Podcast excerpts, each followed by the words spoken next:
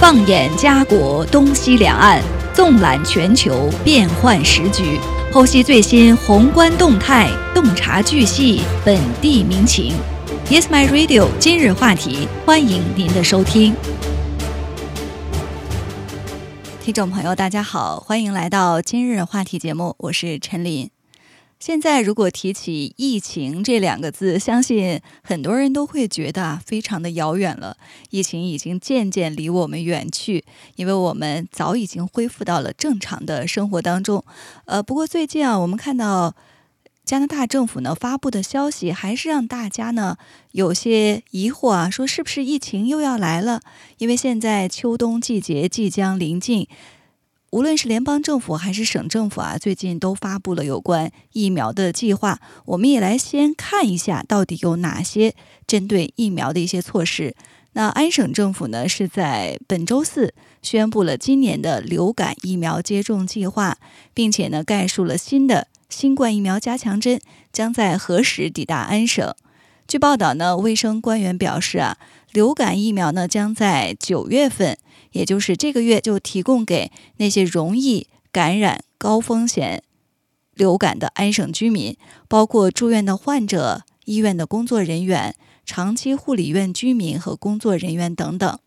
其次呢，就是提供给养老院和其他集体居住场所的居民。六个月及以上的一般公众呢，可以是从十月三十号开始，在医生或者是职业护士的办公室、一些公共卫生单位和参与的药店可以获得流感的疫苗。呃，只要是超过六个月以上的普通的民众，那接种疫流感疫苗的时间呢，是在十月三十号开始。那至于联邦政府呢，最近批准的 Moderna 更新版新冠疫苗加强针。安省表示，预计将在九月底开始收到这些疫苗，但也是会优先给高风险的人群来进行接种。卫生官员呢，将在疫苗抵达安省之后发布更多关于接种计划的详细信息。那我们也在本周早些时候啊看到了新闻，加拿大卫生部呢是批准了 Moderna 的。最新款的 Spikevax 疫苗，这种疫苗呢适用于六个月及以上的人群，针对的是 Omicron 变异株的 XBB.1.5 谱系。加拿大国家免疫咨询委员会 NACI 的最新建议是，如果年满五岁，呃，成人和儿童应该在秋季接种一剂新的疫苗。那如果距离上一剂疫苗接种，或者最近一次新冠感染已经过去至少六个月的话呢，建议还是接种一剂新的疫苗。Nancy 表示呢，六个月到四岁的儿童如果之前已经接种过新冠疫苗，那么现在呢可以接种一剂新的疫苗。那如果之前呢没有接种过疫苗，应该打两针。Moderna 表示呢，第一批疫苗将在九月十三号运抵加拿大。接下来的一个月呢，将有更多的疫苗抵达。安省卫生官员在一份声明中表示说：“现在呢，新冠病毒的活动正在上升，新变异株呢正在传播。今年年初呢，预计会出现其他季节性的呼吸道疾病。那卫生官呼吁民众啊，要及时接种新冠疫苗，并在允许时接种流感疫苗。那如果感到生病，最好呢是待在家中，经常洗手。”咳嗽或打喷嚏时遮住口鼻。那如果属于高风险的人群，就要考虑佩戴口罩。呃，所以最近大家可能会有疑惑啊，说为什么加拿大的卫生官员在出席新闻会的时候又把口罩戴了起来？这也是他们目前呢针对即将到来的秋冬季节采取的一些疫苗计划。那在他们的声明中啊，也还指出说，同时接种流感疫苗和新冠加强针呢是安全的。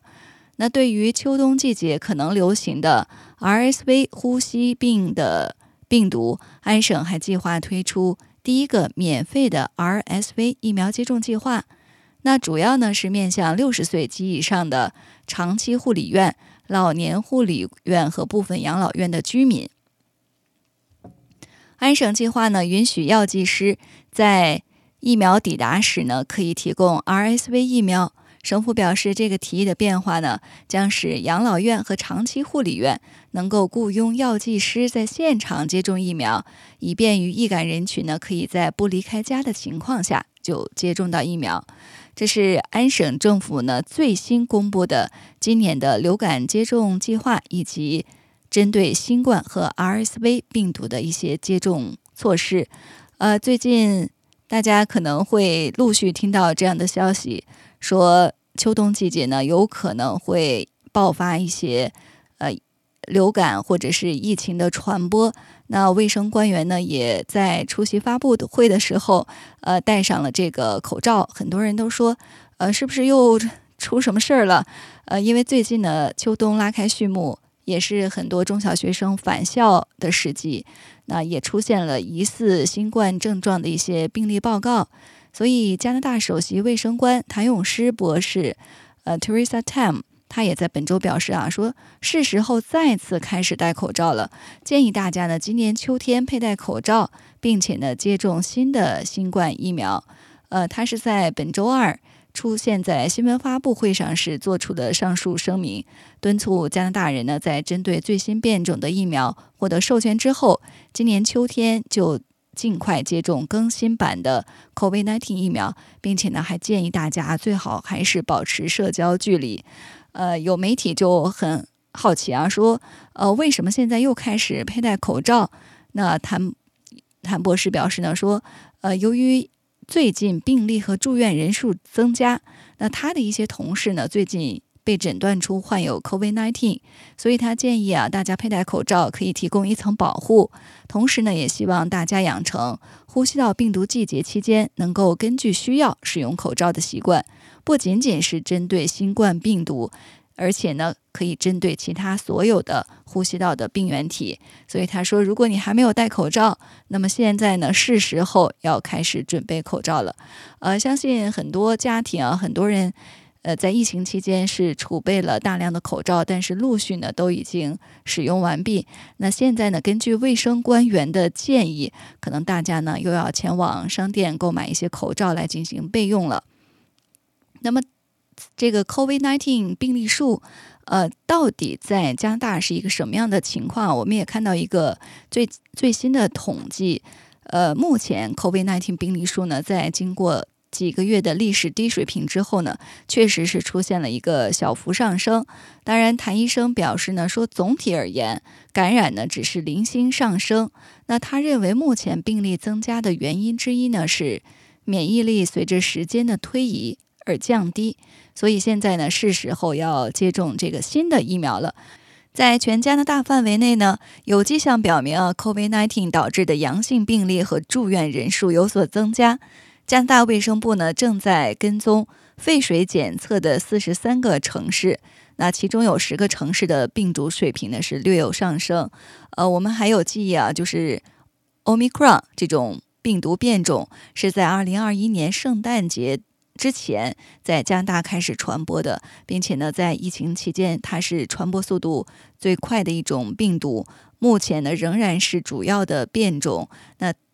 从这个分析角度来讲，它有多个这个子谱系，包括 XBB 谱系，呃，包括我们刚才提到的这个针对变种 XBB 一五这种最新变种的疫苗。所以现在最新批准的这个 Moderna 新冠疫苗呢，就是专门针对这种变种来进行配置的。呃，那么截至九月三号啊，这个变种 XBB 毒株占加拿大所有病例的百分之九十八，那其中。下面的子谱系 XBB. 一五大约占百分之九，那另外一个亚系病毒呢，占病例的百分之三十五。加拿大卫生部高级官员呢都表示说，新的疫苗对多种 XBB 毒株呢都表现出良好的免疫反应。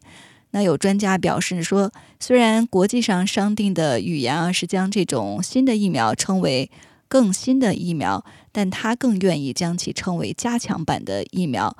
呃，我们看到加拿大卫生部呢，现在已经是批准了最新的 Moderna 疫苗。卫生官员的发布啊，说九月十三号已经抵达。呃，未来几个月呢，会有更多的疫苗会运抵，所以卫生官员也建议大家在这个新的疫苗批准之后，秋冬季节来临之前呢，最好是根据自己的身体状况去接种最新版的疫苗。那预计在加拿大呢，从十月初开始，可能会陆续发放到各个省的疫苗接种中心。那如果您是易感染人群，那么要及时跟自己的家庭医生呢进行一下联系，看看是否可以来接种最新版的疫苗。那么，随着这个秋冬季节的来临啊，除了各级政府公布的疫苗接种计划之外，我们也看到政府呢已经在为这个医护人员的配备和病床的增加呢做好了准备。呃，安省拥有四万名医院工作者的工会表示啊，说如果安省在当前计划的基础上，在未来四年。没有增加数千张医院床位或者是人员的话，那么这个医院危机呢将进一步恶化。呃，我们知道在疫情期间呢，确实暴露出安省医护人员以及病床数的严重匮乏。那么在疫情过后呢，大家一直在呼吁政府在这方面呢进行一个加强。在今天上午呢，安省医院工会理事会的主席和相关医院部门的负责人呢，他们发布了一个公告，表示呢说医院危机没有容量、没有计划、没有尽头。这事实上呢是一份调查报告，因为根据工会的说法，他们估计。安省需要在未来四年内将床位的容量和人员配备水平提高百分之二十二，这样呢才能满足安省老龄化和不断增长的人口的充分需求。这意味着需要增加大约八千一百七十张医院床位和雇佣六万名的额外的医护人员。工会表示呢，现在仅多伦多啊就需要增加大约。两千二百七十张医院床位，并且呢，需要雇佣大约一万一千九百六十名的医院工作人员。那相关的官员表示啊，说我们有人在疾病还没有完全康复时就被推出了医院，还有的人呢无法入住医院，有的人呢是在等待名单上死去。呃，还有就是急诊科关闭这种情况。他说呢，安省的医院工作人员承受着老龄化和不断人口增长这样的压力，再加上 COVID、RSV、流感等等因素，你就会发现，本来没有多余容量的系统呢，现在已经被拉伸到了极限。那工会指出呢，其他省份有比安省的医院平均多百分之十八的员工。呃，我们在这个疫情期间也看到新闻媒体的报道，可以说呢，整个行业都受到人员短缺的影响，包括支持服务啊、重症监护、手术室和急诊室的工作人员呢是急速的减少，所以现在呢和其他省份相比，安省在医护人员方面呢匮乏严重，还有呢就是医院工作岗位的空缺增加。那在过去一年呢，这个空缺数增加了百分之十九点三，也就是有四千零一十五个岗位是没有人来进行填补的。那这种短缺的后果呢，就是急诊室的大规模的关闭，呃，尤其是安省的一些小城镇还有农村地区受到了不小的影响。那这份报告还指出啊，目前在走廊里接受护理的患者数量达到了有史以来的最高水平。那根据工会调查结果，每天呢有一千二百八十九名的住院患者不得不在走廊里接受护理，这个数字呢比二零一八年增加了百分之二十二。那由于这种情况，现在呢手术数量减少了。根据报告，有十万多名的患者在等待手术这个指导时间，每个月进行的手术呢也比二零一九年减少了四千五百二十三例。所以，在这个报告出台之后啊，安省绿党领袖，呃，Schreiner 在新闻发布会上表示说，这个报告的发现呢，让人震惊。他说，这是永无止境的名单上又多花了一年的时间。呃，有的人呢，被迫开车到两三个城镇来接受急诊治疗，因为自己所在的城镇的急诊室关闭了。那在今年七月呢，安省政府宣布将额外拨款四千四百万元，减少急诊室的等待时间。并将这个基金呢扩大到每年急诊室就诊人数不足三万元的小型医院。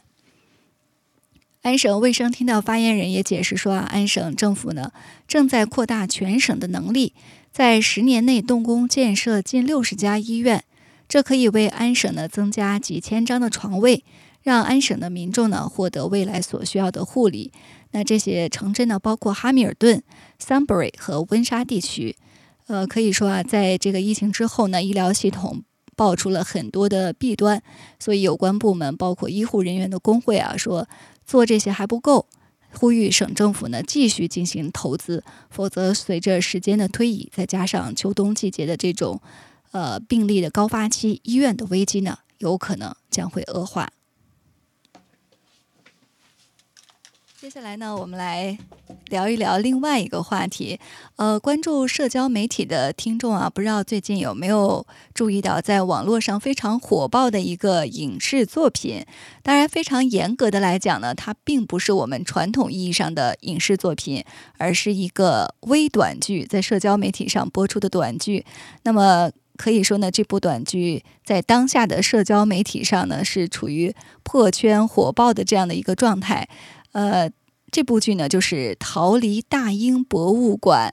呃，听名字呢是一个非常宏大的一个制作，但事实上呢，它并不是什么明星大制作，而是一部总长呢不到二十分钟的自媒体的小短剧。这部作品呢，在八月三十号发布了第一集，那么在九月五号发布了第三集的大结局。那截止到今天啊，我们看到这部短剧呢，累计在短视频平台抖音获得了超过二点九亿的播放量，相关的词条热度呢，更是超过了十亿次。那这部短片呢，正在视频网站哔哩哔哩 B 站的进行热播，播放量呢，也是。合计超过一千六百万次，而且这个播放量呢仍在继续增长。呃，这部短剧啊，有的朋友可能是已经看过了。呃，我们也来看一看这个《逃出大英博物馆》这个微短剧，呃，到底讲了什么样的内容？为什么会破圈火爆？呃，这个短剧呢？是由两位九零后进行主创兼主演，呃，这两位九零后呢，他们也有自己的这个抖音用户名，一个叫煎饼果仔，一个叫夏天妹妹，呃，他们二人创作的这个作品发布之后，全网平台累计涨粉超过五百万，而且呢，也接受了官媒央视新闻的采访。在中央电视台六套电影频道九月二号大结局没有播出之前，还点名表扬了这部作品的利益和情怀。呃，可以说啊，这部短剧呢现在是火热出圈儿。呃，这部短剧呢，它讲的内容啊，就是将这个大英博物馆当中的一些展品进行了拟人化，呃，讲述了其中一展文物小玉壶出逃。呃，和在英国的中国小记者张永安相识相知，并且呢，一同回到中国，为大英博物馆中其他中国文物啊传递家书这样的一个故事。呃，短剧的前两集呢是连续两天放出，那片长分别只有四分钟、两分多钟，啊，主要讲述了就是两个主角啊在英国的这个相处日常，并且呢通过一些煽情的细节啊和伏笔，可以说呢是充分调动了中国观众的好奇心和期待。呃，比如说啊，这个片中夏天妹妹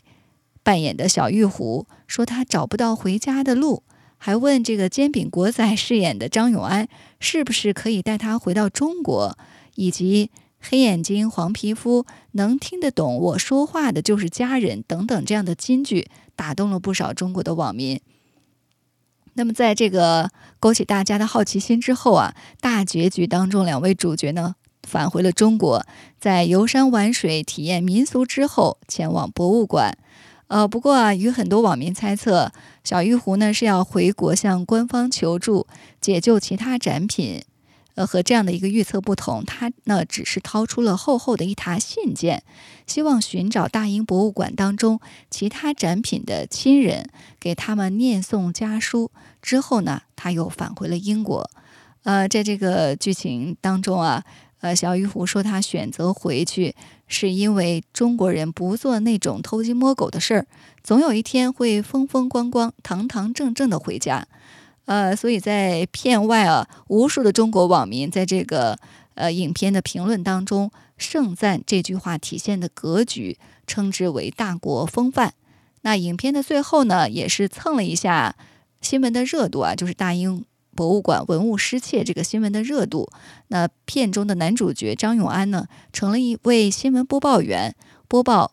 很呃多国的文物呢从大英博物馆突然失踪，又被突然找回这样的新闻。呃，可以说呢，整个。短剧的剧情呢并不复杂，呃，没有过多的反转啊、悬念，也没有追呃深究这个逻辑的细节，而是以片段式的文艺片的风格讲述了两位主角的经历，并且呢，通过多种不同的配音，呃，再配以文物的实拍画面，尤其是在这个诵读家书的环节啊，让更多文物有了个性，通过一系列的金句打动了观众。那很多人都在现在都在研究啊，尤其是这个短视频制作的玩家，他们都在研究说这部作品为什么会在短时间内火爆出圈儿？是匠心之作呢，还是利用了这个话题的红利？因为短剧当中啊出现了十余件藏于大英博物馆的中国文物和他们的家书，所以呢，大家盛赞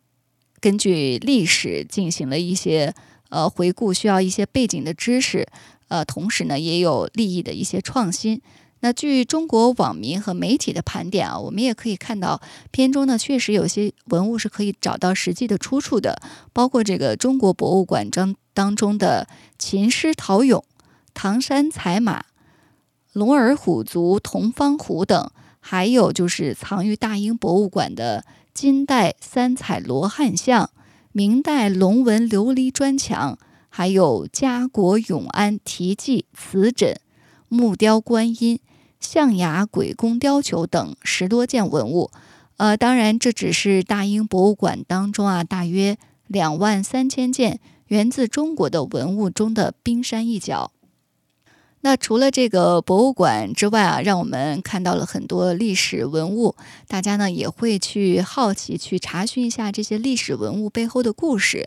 呃，除此之外呢，两位主角片中的主角呢，他们也去了这个天安门看升旗，还到成都看大熊猫，体验了太极拳、戏曲、吹糖人、打铁花等等中国的民俗活动。呃，细节呢非常的丰富紧凑，可以说呢，它是一部文化的宣传片。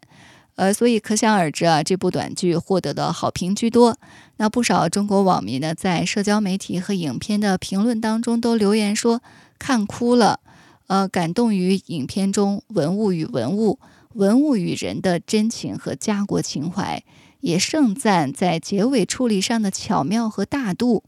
那不少网民呢，还自发的为这个影片当中的细节进行了注解。呃，比如说啊，这个主角小玉壶，它的全称啊是中华缠枝纹薄胎玉壶。呃，这件文物呢是在二零一七年被大英博物馆买走的现代工艺制品。呃，其实并非是古代文物。呃，是因为这样的他呢，才清清白白认得回家的路。呃，又比如取景选在河南博物馆，是因为“洛阳亲友如相问，一片冰心在玉壶”这样的一个古典诗句。呃，确实在这个片中啊，有很多巧妙的心思。那短剧中小玉壶的原型呢？刚才我们说了，是这个中华缠枝纹薄胎玉壶，是苏州玉雕艺人于挺的作品。呃，事实上呢，它是在二零一七年啊被大英博物馆呢买回进行了收藏。呃，当然这也是网友啊在其中呢挑出的一个呃片中的一个硬伤，因为它并不是被当年的殖民国家掠走的文物，而是在二零一七年呢被大英博物馆购买的现代的工艺制品。那我们看到有媒体啊。呃，也做出了很多的评论，称赞说《逃出大英博物馆》呢是一部兼具创意与深度的作品，蕴含着浓厚的家国情怀。那这个评论也说啊，说小短剧也有大视角，新时代的自媒体人年轻又赤诚，有理想，肯实干。啊，当然这其中啊，互联网上也是充斥着一些呃批评的声音。有一些批评者认为呢，说与其通过文艺作品煽情调动民众的爱国情怀和民族的情绪，呃，不如呢好好的规范中国国内的文物保护制度，提高博物馆的管理水平，再通过官方渠道追回文物来的实在。呃，还有一些网民呢，则指出说，这部短剧呢，只是披着家国情怀外衣的甜宠剧，啊，也就是以爱情为主线的影视剧，过多的渲染了男女主角之间的情感，在剧情人设和拍摄制作上呢，还有诸多的瑕疵，算不上佳作，完全是因为选对了话题才走红。总而言之啊，这部短剧呢，呃，确实在中国的网络媒体上。走红，那同时呢，也引起了像英国 BBC 这样的西方媒体的关注。呃，文物拟人化呢，其实也不是一个新鲜的概念了。很多人说，在这个短剧当中，因为他是将这个小玉壶，呃，变身为一位回到回家的寻找回家之路的少女，呃，可能这个创意呢，也并不新鲜。因为之前呢，在中国的央视《国家宝藏》的节目当中呢，也曾拍过这种流失海外文物拟人的故事。但是这部短剧为什么推出之后就引起了全球众多网民的关注呢？因为它正好赶上了一个可以说是天时地利人和这样的一个时机，因为正赶上了大英博物馆两千多件文物被盗这样的一个事件。那大英博物馆近期呢发生了这个文物被盗案件之后，呃，希腊、尼日利亚、中国等国家呢都呼吁他归还文物。那大英博物馆的馆长 Fisher 在八月二十五号因为文物遗失宣布辞职，还有希腊、埃及、尼日利亚等国家呢也都纷纷要求大英博物馆归还他们本国的文物。呃，中国的媒体《环球时报》在八月二十七号也发表了社论，措辞强硬的要求大英博物馆无偿归还中国文物。当时呢，相关词条也曾冲上新浪微博的热搜榜首。那刚才我们也提到，除了引起中国网民的关注之外，《逃出大英博物馆》这部短剧呢，也受到了英国媒体的关注。呃，虽然普遍呢对影片本身没有什么批评，但是英国广播公司 BBC，呃这样的媒体呢也在报道当中指出啊，说中国呃近年来越来越重视文化遗产的所有权，呃以此来强化民族主义的情绪，推动民族身份的认同。呃，BBC 呢也列举了一些例子啊，包括去年国际奢侈品品牌奥迪半身裙，呃被抄，呃被指啊说抄袭中国传统服饰马面裙，引发了中国民众的抵制。还有像今年年初农历新年的这个英文译法引起争议期间，那有中国博主呢就到大英博物馆拍摄中国文物想回家的视频。进而呢，催生了这部短剧。当然，这部剧播出之后啊，可以想见各种各样的评论，众说纷纭，说什么样的话都有。大家呢也是仁者见仁，智者见智，褒贬不一。呃，总而言之，逃出大英博物馆呢，得以在这个同类作品当中脱颖而出。呃，确实呢，靠的是主创团队花费数个月来打磨这个剧本，而且呢，他在多地。取景别具用心，花费了很多心思。那这个题材作品能爆火出圈，当然是离不开当下这个天时地利人和的这种宣传配合。那说到天时呢，就是这个短剧发布时正好赶上大英博物馆文物失窃事件在中国社交媒体发酵这样的一个时机。那说到地利呢？呃，就是抖音平台上呢，现在拥有海量的用户，那有利于这种片段式的剧情快速的在网络传播。呃，最为重要的就是人和，呃，因为中国民间呢，确实现在有对海外文物的感情和期盼，这些文物归国的期盼，呃，期盼。官方呢也希望，呃，这个这方面的题材呢，